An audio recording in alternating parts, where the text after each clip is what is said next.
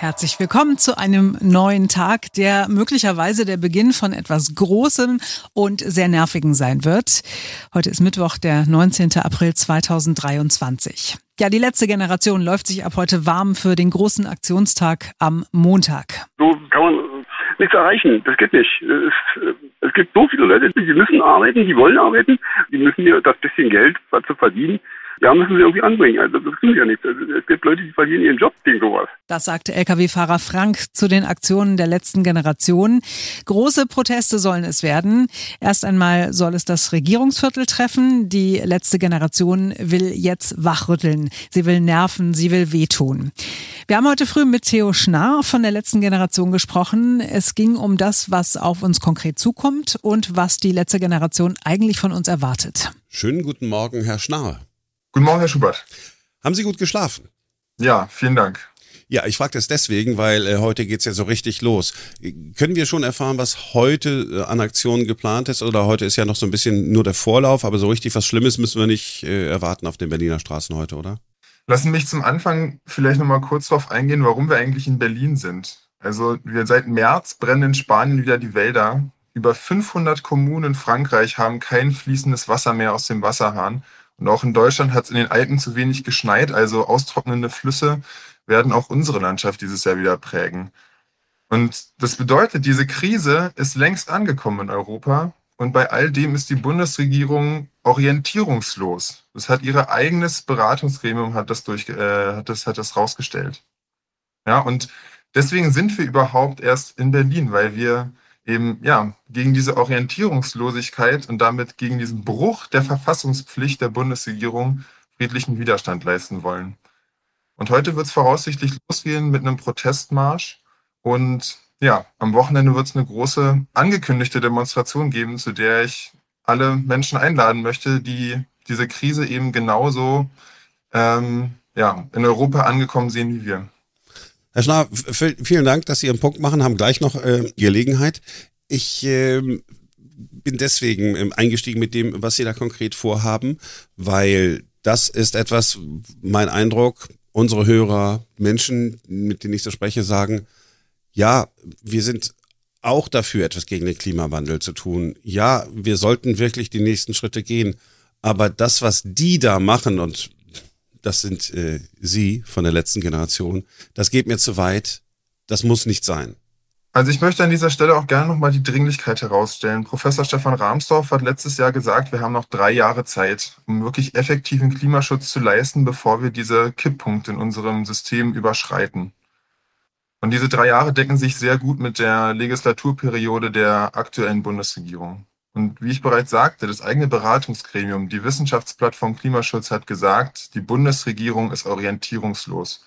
Das bedeutet, sie verspielt unsere Lebensgrundlagen, und zwar die Lebensgrundlagen von uns allen. Das ist kein Zukunftsszenario mehr, das ist bereits jetzt Realität. Und ich weiß, dass unsere Proteste unangenehm sind, und ich würde, glauben Sie mir das, auch lieber was anderes machen als das. Aber unsere Proteste sind eben nicht mehr ignorierbar. Und an diesen Protesten müssen wir uns immer wieder positionieren und wir müssen immer wieder darauf, darüber sprechen, wie schlimm ist diese Krise bereits, wie schlimm wird sie noch und was sollten wir jetzt tun und naja, was sollte eben vor allem die Bundesregierung tun, denn das, da sind die großen Hebel, die in, die in Bewegung gesetzt werden müssen. Ich verspreche Ihnen, wir kommen gleich zu den Inhalten. Wirklich versprochen. Ich will nur noch einmal fragen, ob Sie wirklich glauben, dass Sie mit dem, was Sie tun, also auf der Straße festkleben, nicht eine angemeldete Demonstration ist das selbstverständlich, dass die in Ordnung sind bei uns. Da freuen wir uns, äh, dass man äh, demonstrieren gehen kann. Auf der Straße festkleben, äh, andere Menschen in Gefahr bringen. Wir denken an Rettungswagen, die nicht mehr durchkommen und so möglicherweise Unterstützung verspielen, die man hätte haben können bei den Menschen, die im Auto unterwegs sind. Sehen Sie, die Mehrheiten sind doch bereits da. Es gibt ja bereits Mehrheiten für mehr Klimaschutz und es gibt auch ja, und es gibt Mehrheiten für deutlich härteren Klimaschutz. All das ist bereits da und auch die Lösungen sind bereits da. Friederike Otto vom IPCC hat gesagt, wir haben alle Technologien, wir haben alle Lösungen. Ähm, was fehlt, ist der politische Wille. Das heißt, unsere Proteste machen diese Mehrheiten offensichtlich. Sie zeigen es immer wieder auf. Es gibt Mehrheiten für mehr Klimaschutz. Die Bereitschaft ist da. Und diese Proteste zeigen auf, die Bundesregierung ist nicht in der Lage, selbst diese Lösungen umzusetzen. Und da grätschen wir rein und sagen, das darf so nicht weitergehen. Wir stehen vor einer unmittelbaren Katastrophe. Die Bundesregierung ist nicht in der Lage, dieser, dieser, diese Krise zu beherrschen. Und dementsprechend muss sie jetzt Verantwortung zurückgeben an die Bürgerinnen und Bürger dieses Landes und muss den Gesellschaftsrat einberufen. Kommen wir zu Ihren konkreten Forderungen. Ich frage gleich nochmal nach, was uns mhm. genau bevorsteht am Montag. Ich kann Sie da einfach nicht entlassen. Ähm, gehen wir die Forderungen durch. Also einmal die Forderung äh, Tempolimit von 100 auf deutschen Autobahnen ähm, ist etwas, was nicht nur Sie fordern, was ja eigentlich auch die Grünen fordern, nur die FDP nicht, ne? Mhm. Da müssten Sie doch eigentlich. Ähm, das war die Frage.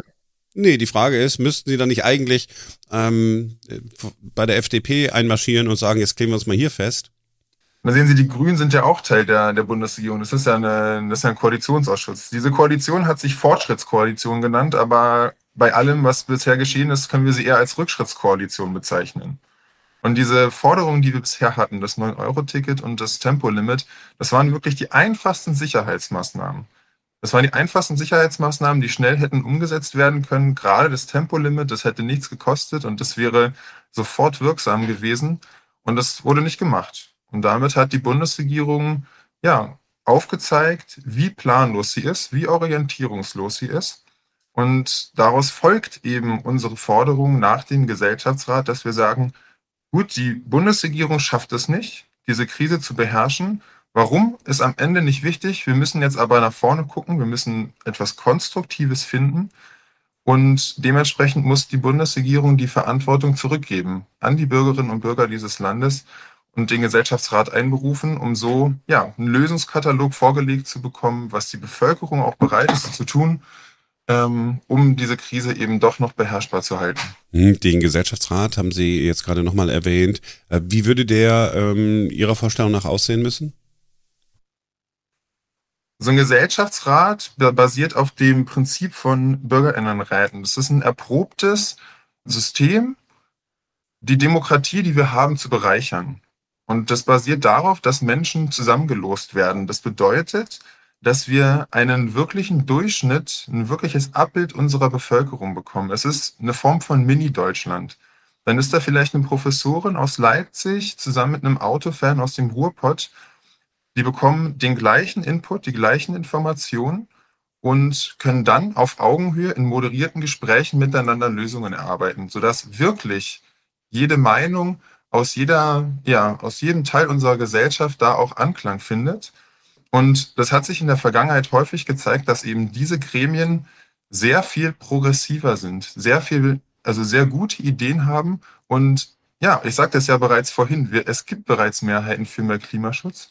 Und genauso könnten wir dann eben gemeinschaftlich herausarbeiten, wie schaffen wir das, bis 2030 sozial gerecht aus den Fossilen auszusteigen. 2030 äh, Ausstieg. Wir haben ja in Berlin äh, vor wenigen Wochen erst einen Klimavolksentscheid gehabt, der gescheitert ist. Da war keine Mehrheit zu erkennen dafür, bis 2030 schon klimaneutral zu werden. Und, und Sie sagen aber, ja, die Menschen wollen es doch. Es gibt da schon eine, eine Mehrheit. Wo sehen Sie diese, diese Mehrheit? Also ich sagte zunächst, dass es eine Mehrheit für mehr Klimaschutz gibt. Und der, der, der Punkt ist, wir müssen grundlegend etwas, also wir müssen grundlegend mehr Klimaschutz machen. Die Frage ist, wie machen wir das? Denn Klimaschutz kann nur funktionieren, wenn es eben sozial gerecht ist. Und dieser Punkt der sozialen Gerechtigkeit, der muss stärker herausgearbeitet werden und das passiert gerade nicht. Ich gebe Ihnen da zum Beispiel ein Beispiel über die CO2-Steuer. Wenn der Handwerker sein, Handwerks, äh, sein, sein Auto betankt, dann muss er CO2-Steuer zahlen, aber Superjachten sind davon ausgeschlossen. Und da gibt es Superjachten, die verbrauchen an einem Tag mehr CO2 als manche Menschen in ihrem ganzen Leben. Und das sind genau so eine Punkte, wo wir ansetzen könnten, wo wir als Gesellschaft ansetzen könnten und sagen können, ja, okay, das könnten wir zurückfahren. Und ich würde sagen, Sie und ich hätten wahrscheinlich wenig Probleme damit, wenn Superjachten nicht mehr so durch die Welt tingeln könnten zum Vergnügen. Ja, wäre mir ehrlich gesagt tatsächlich äh, ziemlich egal. Ich, ich sehe die gern, aber ich, äh, ich glaube, die braucht überhaupt kein Mensch. Das, das, ist, das, das ist schon wahr. bis 2030, sagen Sie, wollen wir die Nutzung von fossilen äh, Brennstoffen in, in Deutschland beenden, wenn ich das richtig äh, zusammenfasse. Das bedeutet aber doch, dass wir ja eigentlich Autos verschrotten müssten, dass wir die Wirtschaft gefährden, die wir in Deutschland haben. Und dann haben wir keine Wirtschaft mehr, die funktioniert. Und das ist ja besonders sozial ungerecht. Kann man nicht auch so die Sache sehen? Also die Wirtschaft genauso wie unser Wohlstand sind durch diese, äh, durch diese Krise, in der wir sind, bereits gefährdet. Und also es gibt ja zum Beispiel auch wahnsinnig viele freie Arbeitsplätze, gerade jetzt schon wieder in der, in der Solarindustrie. Also in der, in der Verlegung der, der Solarpaneele. All das ist ja bereits da. Und es gibt Lösungen dafür. Ich wiederhole das gerne nochmal. Friederike Otto vom IPCC hat gesagt, wir haben alle Technologien, wir haben alle Lösungen dass wir als Gesellschaft das schaffen können. Was fehlt, ist der politische Wille. Und die Frage muss sein, und ganz klar muss es sein, wie schaffen wir das sozial gerecht? Die Bundesregierung schafft es nicht. Die Bundesregierung, äh, ihr ist attestiert worden, sie ist orientierungslos, sie ist planlos. Damit kommt sie ihrer Verfassungspflicht nicht nach, unsere Lebensgrundlagen zu schützen.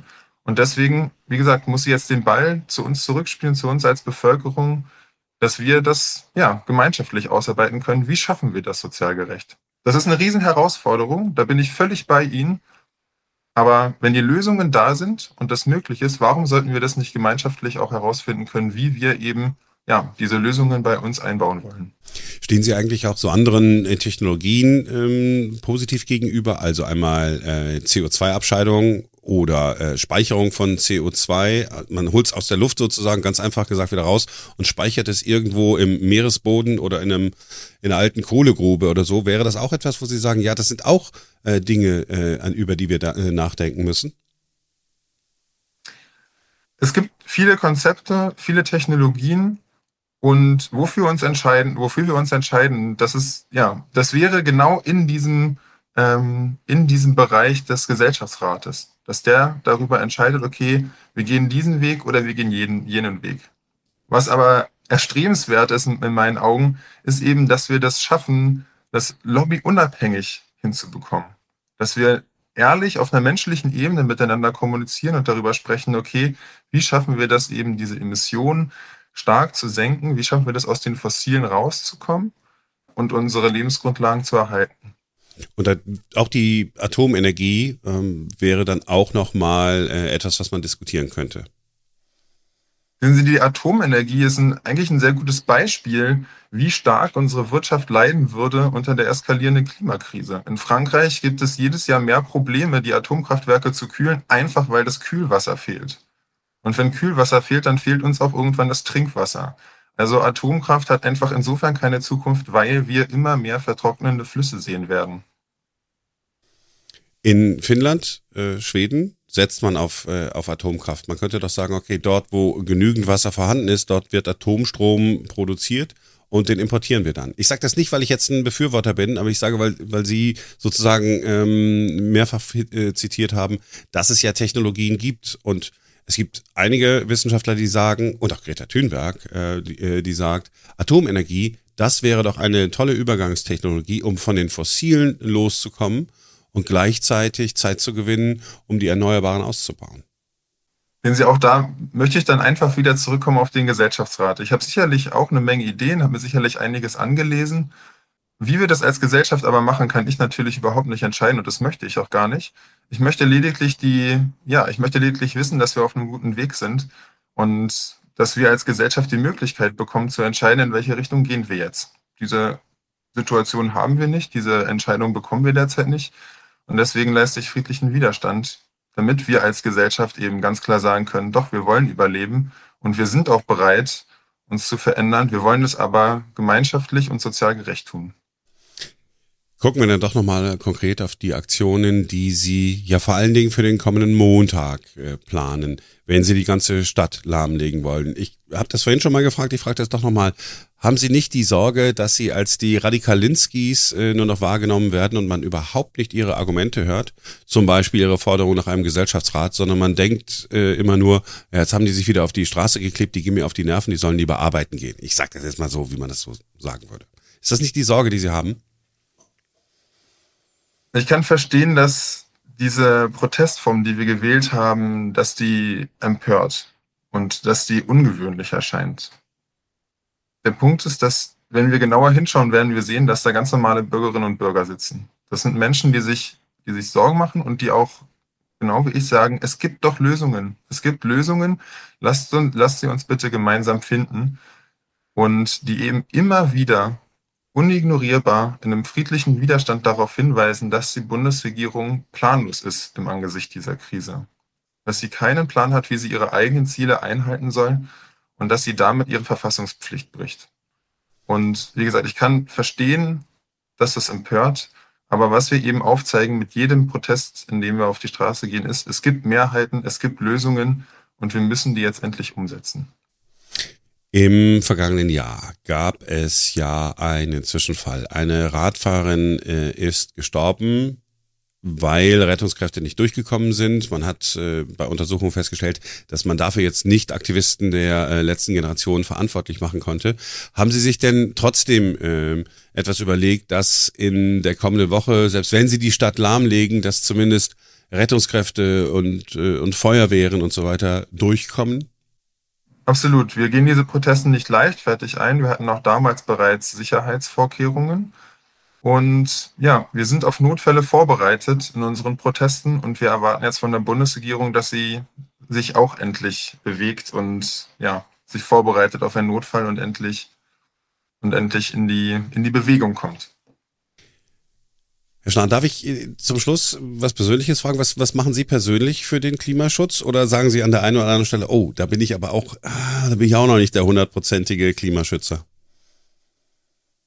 Es fällt mir genauso schwer wie Ihnen, wirklich konsequent ähm, nachhaltig zu leben. Einfach weil mir strukturell gar nicht die Möglichkeit gegeben wird. Ich versuche alles, was ich kann und stoße da häufig sicherlich genau wie Sie an, an, an meine Grenzen, einfach weil mir bestimmte Informationen fehlen oder weil es einfach in manchen Dingen nicht anders geht. Und da möchte ich noch gerne die Gegenfrage stellen, ob, Sie, ob es Sie nicht auch persönlich nervt, dass wir hier die ganze Zeit mit dem Finger irgendwie aufeinander zeigen und sagen, okay, Sie haben jetzt hier irgendwie gestern fünf Würste gegessen, dafür sind Sie aber ähm, da und da mit dem Bus gefahren, der noch, der noch Diesel tankt oder ähnliches. Mhm. Und Dabei, während wir mit dem Finger aufeinander zeigen, ist völlig klar, dass es ein großes strukturelles Problem, das von den Regierenden gelöst werden muss. Und das sagt auch die Wissenschaft. Und ja, insofern möchte ich Sie auch an der Stelle gerne nochmal einladen. Kommen Sie zu unserer Demonstration und zeigen Sie auf, dass Sie, dass auch Sie die Lösungen sehen und den Erhalt Ihrer Lebensgrundlagen fordern. Das mit den fünf Würsten stimmt, das habe ich im Vorgespräch äh, schon zugegeben. Es gab nämlich eine selbstgemachte Currysoße dazu. Das ist keine, es ist keine Entschuldigung, es ist keine Entschuldigung. Ich versuche aber, ich versuche und schaffe es aber nicht immer, äh, weitestgehend vegan zu leben und äh, Fleisch wegzulassen, weil ich genau weiß, wie viel Energie, wie viel Wasser ähm, das verbraucht. Machen Sie sowas äh, auch? Also leben Sie vegan oder versuchen es oder so? Ja, es, ich kann Ihnen da vielleicht noch mal eine kleine Anekdote erzählen. Mhm. Ich habe mich, ähm, ich war noch nicht auf einer Geburtstagsfeier und habe mich dort mit ähm, den, also Geburtstagsfeier von meiner, von meiner Großmutter und habe mich dort mit ihren, mit ihren Freundinnen unterhalten. Und es war jetzt auch keine Gruppe, die besonders gut fand, was die letzte Generation macht. Darauf kam das Gespräch zunächst doch gar nicht. Worin wir uns aber einig waren, war, dass einfach wirklich grundlegend was passieren muss, dass Massentierhaltung keine schöne Sache ist und all dergleichen Sachen. Und ähm, es ging um Plastikverbrauch und all sowas. Und da haben diese Frauen mir gesagt, sie haben das alles nicht gewollt. Und das ist genau der Punkt, den ich meine, ist, dass wir aufhören müssen, mit dem Finger aufeinander zu zeigen, sondern dass wir gemeinsam einfordern müssen, dass uns überhaupt strukturell auch die Möglichkeit gegeben wird, nachhaltig zu leben und dass ich auch nicht ein abgeschlossenes Studium darin haben muss, um wirklich jedes, bei jedem einzelnen Produkt durchzuschauen und zu verstehen, okay, ist es jetzt 100% nachhaltig oder nicht. Dafür muss es eigentlich einfach Regelungen geben und dazu gibt es Lösungen und Konzepte und die sollten wir gemeinschaftlich als Gesellschaft, da sollten wir die Chance bekommen, uns auf die zu einigen, die uns am sinnvollsten erscheinen. Und dann, glaube ich, sind wir auf dem Weg in eine ganz gute Zukunft. Und auf dem Weg dahin darf man persönlich den einen oder anderen Fehltritt sich noch leisten. Okay, okay. Ähm, also, ich, ich sag's ganz oft, ich bin ge gespannt, was Sie geplant haben Und ich äh, hoffe, dass das ja alles gut ausgeht. Also sozusagen, dass sie ihren Punkt machen können, dass äh, ihre Punkte gehört werden, dass man über die diskutieren kann und dass am Ende äh, die Schlagzeile nicht nur lautet, da hat wieder einer auf der Straße geklebt und ist mir auf die Nerven gegangen. Herr Schnabensee, vielen Dank für das Interview heute früh. Vielen Dank Ihnen. Ja, und das war's für heute von uns. Wir sind sehr gerne morgen wieder für euch da, denn dann ist wieder ein neuer Tag.